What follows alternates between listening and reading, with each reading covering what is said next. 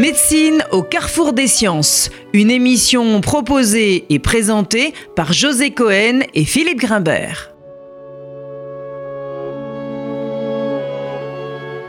Bonjour et bienvenue sur RCJ. Alors vaste sujet que celui auquel nous nous attaquons aujourd'hui, puisque nous essaierons de voir comment peuvent se concilier humanité et santé dans l'organisation de notre système de soins. L'OMS, l'Organisation mondiale de la santé, définit la santé comme, je cite, l'ensemble des aspects de la santé humaine déterminés par des facteurs physiques, biologiques, sociaux, psychosociaux et esthétiques de notre environnement. La santé n'est donc plus restreinte à l'absence de maladie, mais comme un ensemble qui prend en compte le bien-être de l'individu. Par cette définition, on voit bien que la médecine, à elle seule, est insuffisante pour répondre aux exigences ou plutôt aux besoins de santé. Ce courant de pensée s'inscrit dans l'héritage de Georges Canguilhem, philosophe et médecin, grand penseur du XXe siècle qui a introduit dans la pensée philosophique française une réflexion menée au carrefour des pratiques humaines, des sciences, des techniques et de la médecine. Maladie et santé sont alors définies par Canguilhem comme deux expériences de vie, non pas opposées de manière structurelle, mais entre lesquelles se tissent en permanence des liens subjectifs fondamentaux.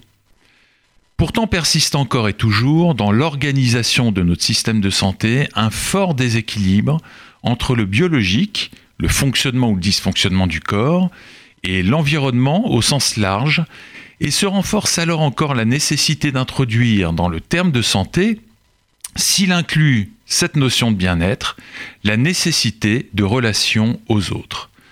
C'est dans cet esprit, je crois, Cynthia Fleury, que vous avez inscrit votre action qui se conjugue en deux lieux, au GPHU Paris Psychiatrie et Neurosciences où vous êtes titulaire de la chaire de philosophie à l'hôpital et au Conservatoire national des arts et métiers où vous avez fondé la chaire Humanité et santé dont j'ai donné le titre aujourd'hui à notre émission. Cynthia Fleury, bonjour. Bonjour. Et merci infiniment d'avoir accepté notre invitation.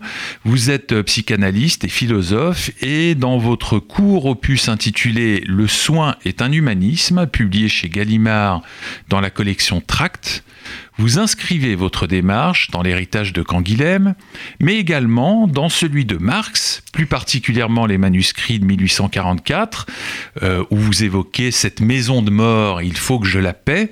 Peut-être souhaiterez-vous commenter cette phrase. Des Gilets jaunes dont vous dites que le mouvement serait né du fait qu'il faut qu'il paie cette vie périphérique en miettes, et de Sartre dans L'existentialisme est un humanisme, dont vous citez l'extrait suivant, je cite, Et quand nous disons que l'homme est responsable de lui-même, nous ne voulons pas dire que l'homme est responsable de sa stricte individualité, mais qu'il est responsable de tous les hommes. Alors, pourriez-vous, pour commencer cette émission, revenir sur ce raisonnement philosophique qui vient justifier votre démarche et vous amener à la conclusion qu'il faut prendre soin de soi pardon, et donc de l'autre? Oui, euh, c'est une, belle introduction. Euh, il y a beaucoup de choses à dire. Euh, si je veux être un peu pragmatique, expliquer la, naissance justement de, de, la chaire de philosophie à l'hôpital, il y a une double naissance. Il y a une naissance effectivement théorique. Je vais y revenir. Il y a une naissance aussi, parce que c'est souvent comme ça dans la vie, qui entre par la porte du vécu du vécu personnel, euh, de l'intuition, du sentiment, de l'existentiel, au sens de l'existentialisme même sartrien, comme événement de pensée, comme événement de responsabilité. En l'occurrence, pour, pour moi, ça s'est passé en 93, donc ça fait un, petit peu de temps. J'étais euh, jeune étudiante et j'ai eu affaire, comme beaucoup d'entre nous, j'ai été le, premier aidant. Euh, pour une personne de ma famille qui a été confrontée entre la vie et la mort. Et on va dire ce compagnonnage long, parce que ça a été long, entre le moment où vous tentez de sauver euh, la vie de quelqu'un et surtout la question du fameux rétablissement, c'est-à-dire comment on récupère sa vie, comment on récupère le récit de soi, comment, euh, alors que l'on nous dit qu'on est guéri, et que précisément on a un sentiment fragmentaire de soi, comment on fait face à ça? De vulnérabilité, de, fragilité. De vulnérabilité, d'arrêt total. comment on a perdu quantité de fonctions, donc il va falloir se rééduquer, etc. Mais il faut retrouver ce que dit Canguilhem, c'est-à-dire la confiance biologique en soi. Hein, il y a eu une faille définitive, comme ça, une fissure euh, euh, dans cette confiance biologique. Et donc à ce moment-là, j'avais 19 ans, et euh, c'est vrai que la confrontation, vous voyez le terme qui vient, la confrontation avec euh, le soignant, l'environnement, certes en situation de soins intensifs, très compliqués, etc., mais avec aussi ce qu'on appelle l'univers de réification euh, que peut provoquer euh, la médecine pour les meilleures raisons dans un premier temps, parce qu'il faut objectiver la maladie, il faut être extraordinairement efficace, il y a des problématiques de rationalisme aussi, gestionnaire, etc. Mais à un moment donné, comme le soin, vous venez de le dire, est une, en fait, est un, est un projet holistique, et que la question de la personne devient à un moment donné profondément clé et peut-être l'élément essentiel pour que le soin soit opérationnel et pour pas que la personne rentre en résistance, soit réfractaire aux soins, par exemple, ce qui était le cas. Euh, voilà, donc résultat, je me suis dit, mon Dieu, je suis euh, un, comment dire, un, jeune étudiant en philosophie, et un jour peut-être j'aurai la possibilité de faire une chaire de philosophie, je ne la ferai pas à l'université, je la ferai à l'hôpital. Bon, ça c'était euh, l'intuition euh, euh, existentielle. Et puis très précoce alors si je comprends bien. Très précoce, mais qui dans voilà, votre parcours. Voilà, ah oui, très mm. précoce dans le parcours. J'en ai fait un livre ensuite sur la question de l'accident. Enfin bref, donc tout ça a été un cheminement comme ça très très très long. Et puis voilà, et puis au fur et à mesure, il y a maintenant cinq, ans, j'ai eu la possibilité de de passer, euh, voilà, de proposer et de dire euh, cette chaire de philosophie euh, à l'hôpital, en l'occurrence c'était à l'Hôtel Dieu, donc auprès de, Martin Hirsch, et de lui dire voilà, on connaît, il y a eu l'éthique, l'éthique médicale qui est là depuis une trentaine d'années, c'est pas ça nous voulons faire. Ce que, vous, ce que nous désirons faire, c'est précisément la définition de l'OMS, c'est-à-dire de dire à un moment donné, une chaire de philosophie, alors que ça paraît profondément théorique, en fait, ça a une ambition clinicienne, ça a une ambition de, de rénover euh, le soin avec, bien évidemment, euh, tous les soignants, et, euh, et surtout d'affronter, là aussi, encore une fois, les grands shifts du, du, du monde de la santé. Alors, quels sont-ils?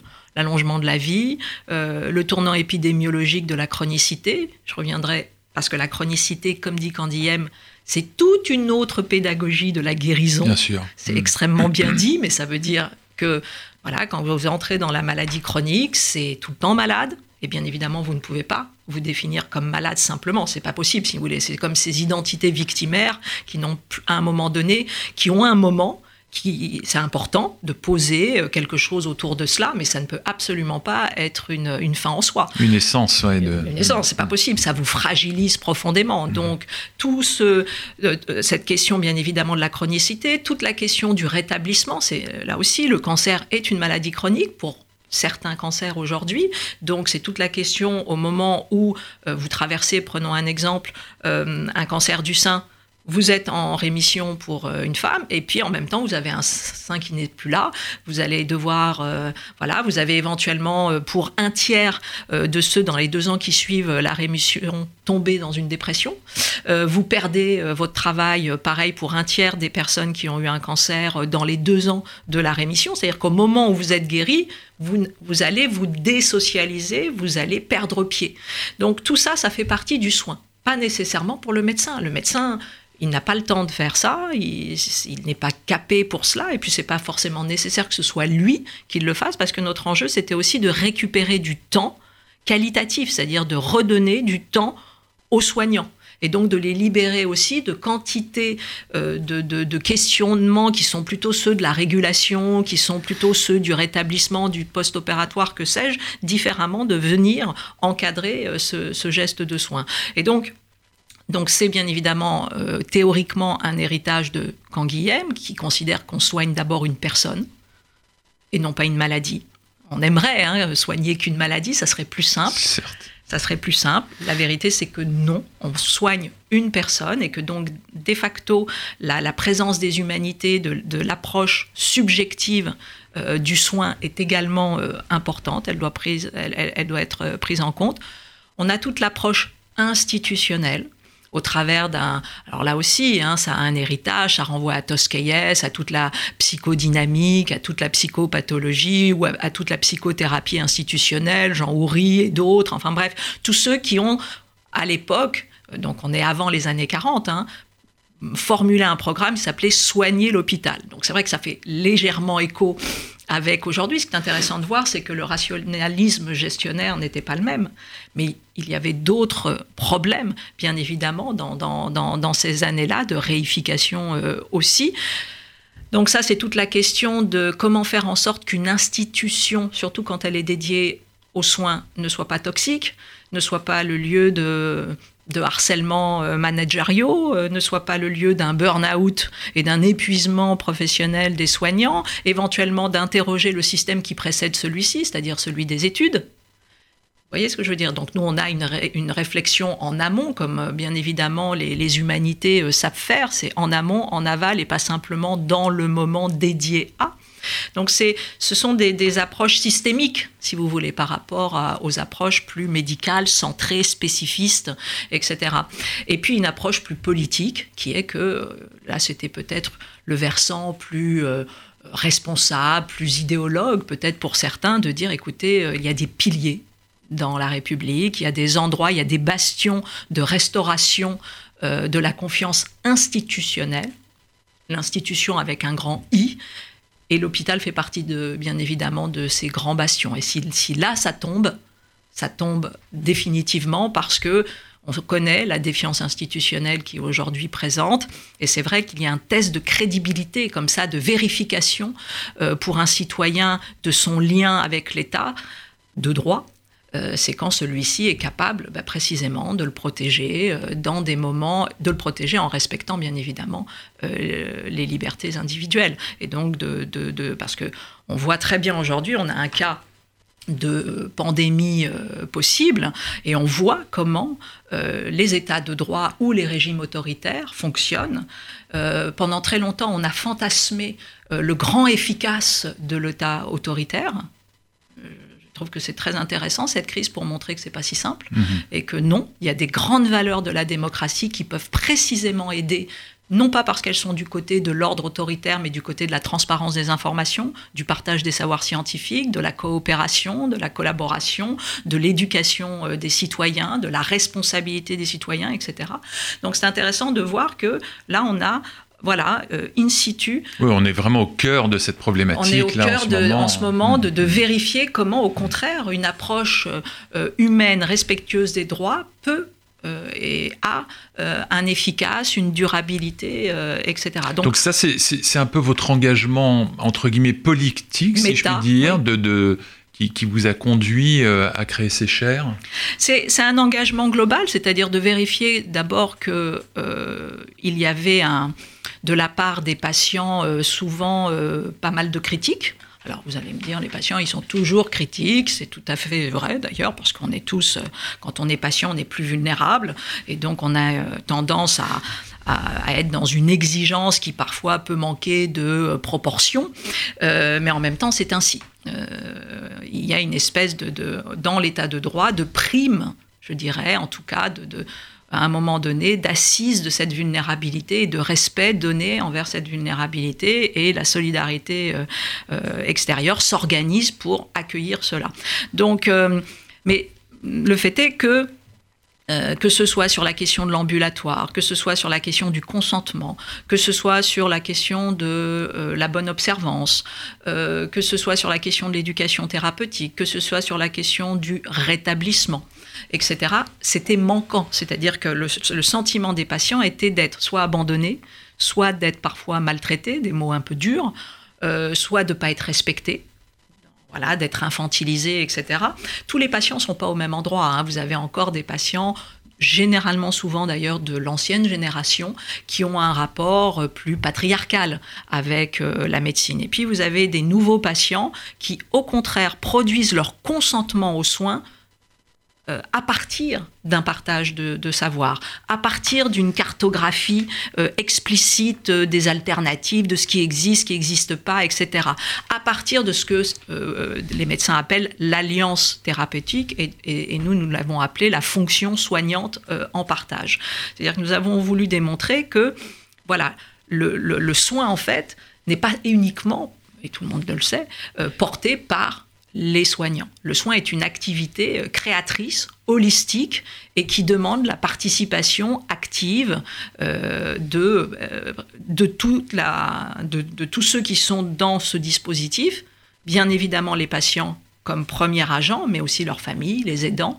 Il y avait également un déficit sur la place des aidants. on sait aujourd'hui, si vous voulez, que c'est une réalité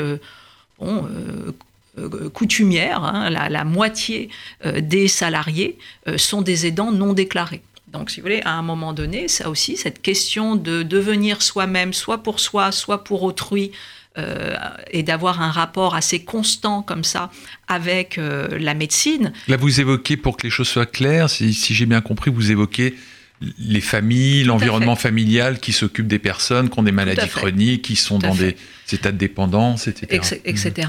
et qui ne trouvent pas nécessairement leur place pour interagir de la meilleure des façons, euh, pour comprendre ce qui se passe, pour être elles-mêmes respectées, pour être plus efficaces, etc. Alors on va, on, va revenir sur cette, euh, sur cette question un peu plus tard, si vous le voulez bien.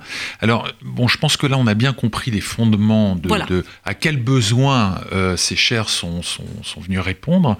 Mais maintenant, j'aimerais que vous essayiez de nous expliquer euh, d'abord, s'il y a une différence entre ces deux chaires, parce que l'une est purement académique, l'autre est rattachée à un hôpital, est-ce qu'on y fait la même chose? Et puis que vous nous décriviez vraiment qu'est-ce qui s'y fait, qu'est-ce qui s'y passe dans ces deux chaires Je vais vous donner des, exemples.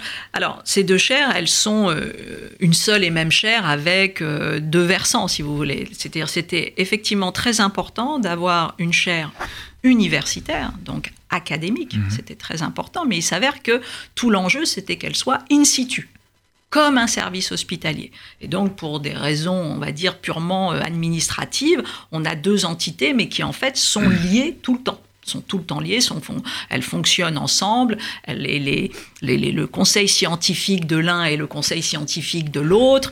Euh, les doctorants de l'un sont les doctorants de l'autre, etc., etc. Alors, une chaire, c'est quoi? Une chaire, c'est classiquement de l'enseignement et de la recherche. Mhm. Bon, donc ça, euh, les chaires, elles font ce travail-là avec des parcours certifiants, c'est-à-dire diplômants, ou des parcours non certifiants. Donc déjà, c'est un petit peu différent par rapport à une chaire classique qui va faire que du certifiant. Nous, on a tous les jours euh, euh, des, cours, euh, des sessions, des séminaires qui sont ouverts à tous. Médecins, patients, soignants, ambulanciers, directeurs d'hôpitaux, éducateurs sociaux, citoyens lambda, vous entrez, c'est gratuit, vous vous posez, vous écoutez un cours, un grand cours. J'ai donné mon dernier grand cours sur le déni d'être malade, par exemple. Bon, voilà. Donc, euh, ça, c'est un premier point. Donc c'est ouvert, il n'y a pas de nécessité de s'inscrire. Pas de nécessité de s'inscrire, on le fait. On peut le faire si on veut on peut le faire si on certifiant. Veut, exactement. Et puis en revanche, il y a tous les parcours certifiants où là, on va aller bah, comme, euh, suivre un protocole, euh, avoir une évaluation. ça va durer un an, etc., voire deux, trois, etc. Donc ça, c'est un premier point. le deuxième point, c'est que la chaire est un lieu de, de recherche euh, au sens et aussi d'expérimentation. Et donc là, on fait notamment ce qu'on appelle en bon français euh, des POC, des Proof of Concept, des et nous, en l'occurrence, des proof of care, des preuves de soins.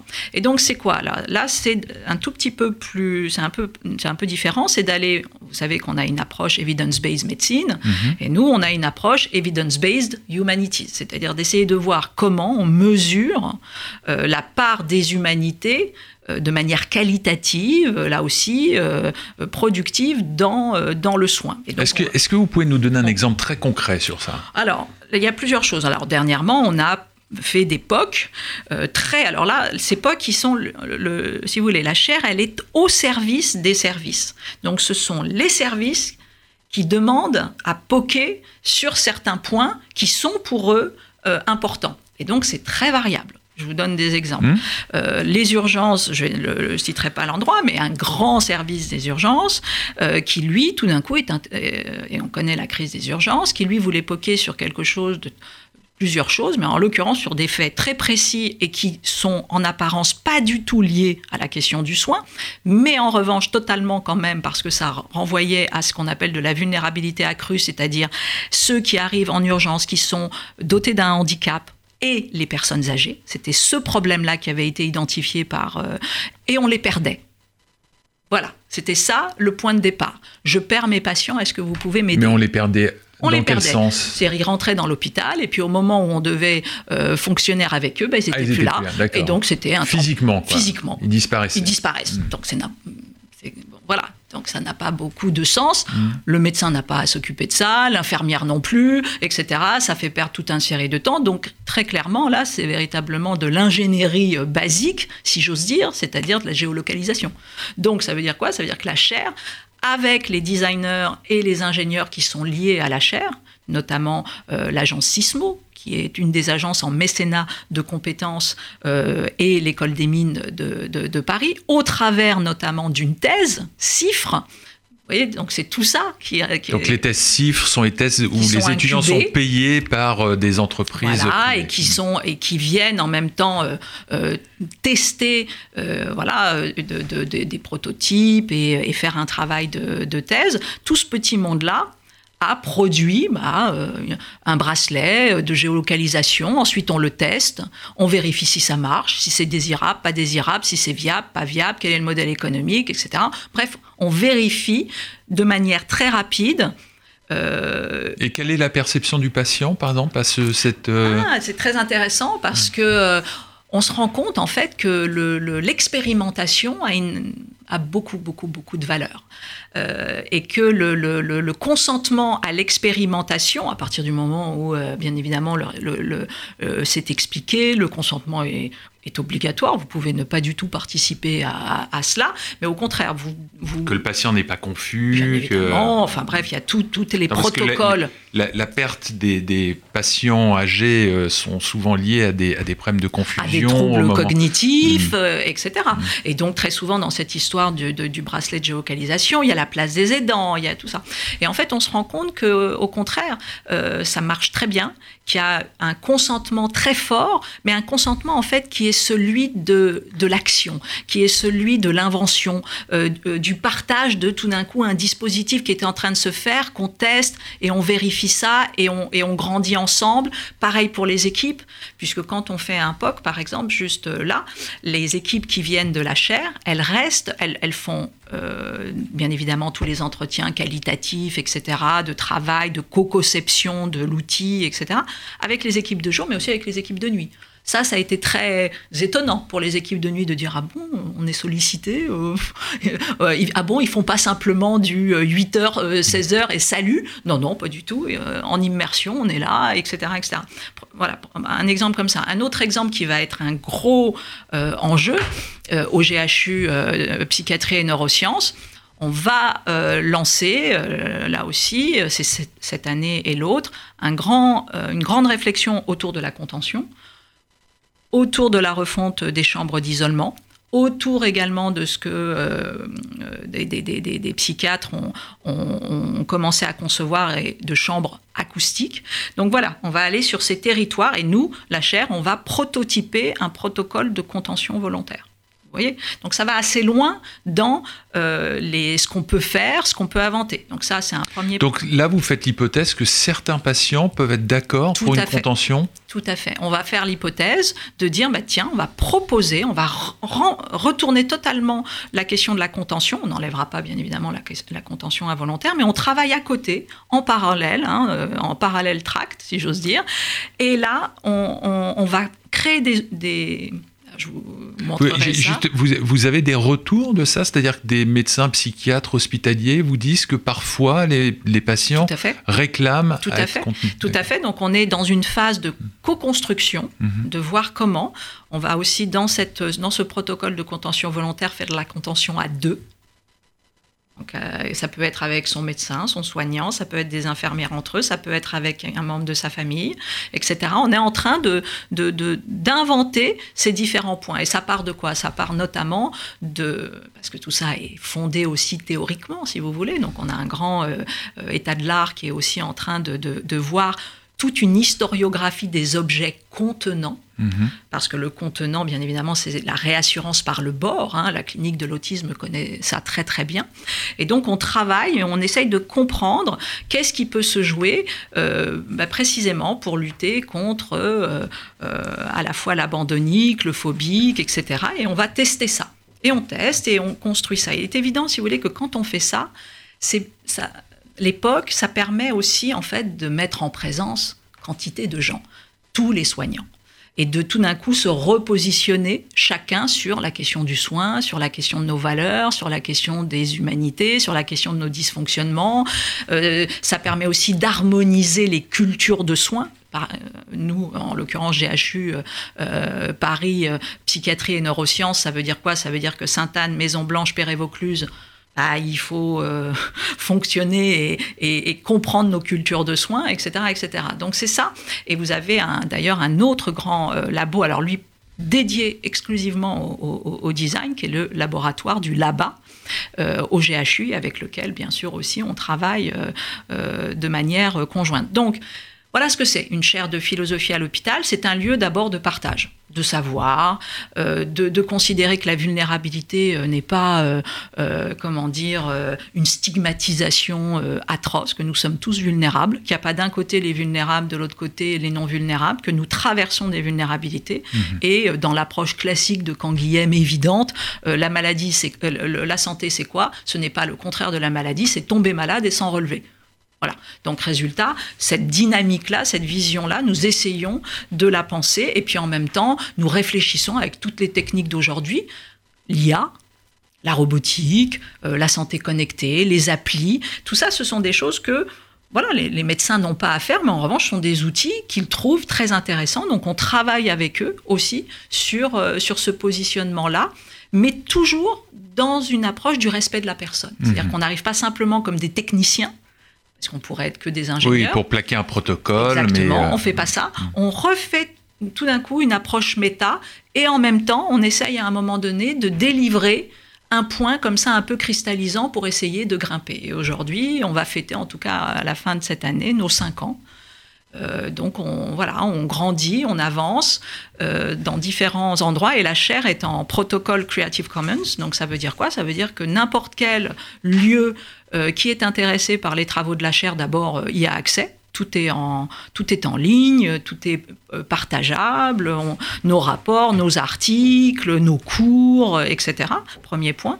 Et puis si éventuellement quelqu'un veut développer une chaire de philosophie dans son propre service, nous sommes à disposition pour aider. La personne peut s'autonomiser, faire ça seule ou au contraire avec nous, euh, parfois pour partager des expertises au début. Et donc, on a une, une chaire là qui est également présente au CHU de Clermont-Ferrand qui fait qui est dans sa deuxième année. On a une chaire euh, aussi qui est plus fragile, mais qui est très très intéressante au Mali sur euh, humanité et santé et qui elle s'intéressait plus spécifiquement puisque c'est les équipes là-bas qui posent hein, leur sujet l'éthique des données des patients. Donc elle voulait et euh, euh, un travail plus spécifiquement sur l'éducation thérapeutique du diabète parce que c'était le service endocrino qui vraiment avait un, voilà un enjeu sur cette question-là. Donc nous, si vous voulez, c'est intéressant de voir qu'à chaque fois, ça peut être des pédiatres qui saisissent la chair, ça peut être au contraire, comment dire des cancérologues. Nous sommes liés, la chaire, euh, et j'en termine, pardon, je parle trop, la chaire de philosophie à l'hôpital, nous nous sommes totalement euh, euh, co-brandés, insérés avec une autre entité qui est celle de l'Université des patients, qui a été fondée par le professeur Tourette Turgis, et l'Université des patients, qui, elle, est sur le site de la salle pétrière, qui, va fêter, qui a fêté ses 10 ans. Très intéressant, la France est le seul pays à diplômer ses patients experts. Voilà. Alors, juste pour, euh, pour terminer très rapidement, cette émission est vraiment passée trop vite. Est-ce que vous pourriez nous expliquer ce qu'est le concept de philosophie clinique que vous évoquez dans votre... oui, alors la philosophie clinique, elle a été là pensée aussi par, par Foucault notamment. et donc c'est tout ce qui... Et puis, nous, nous, en gros, on essaye, je vous l'ai dit, à la fois d'avoir euh, une clinique du sujet, donc qui renvoie bien évidemment aux approches subjectives, mais une clinique de l'institution, donc qui cartographie euh, euh, toutes les problématiques de l'institution, l'organisationnel, etc.